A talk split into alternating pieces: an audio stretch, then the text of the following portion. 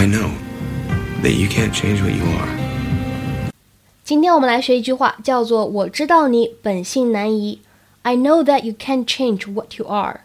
I know that you can't change what you are.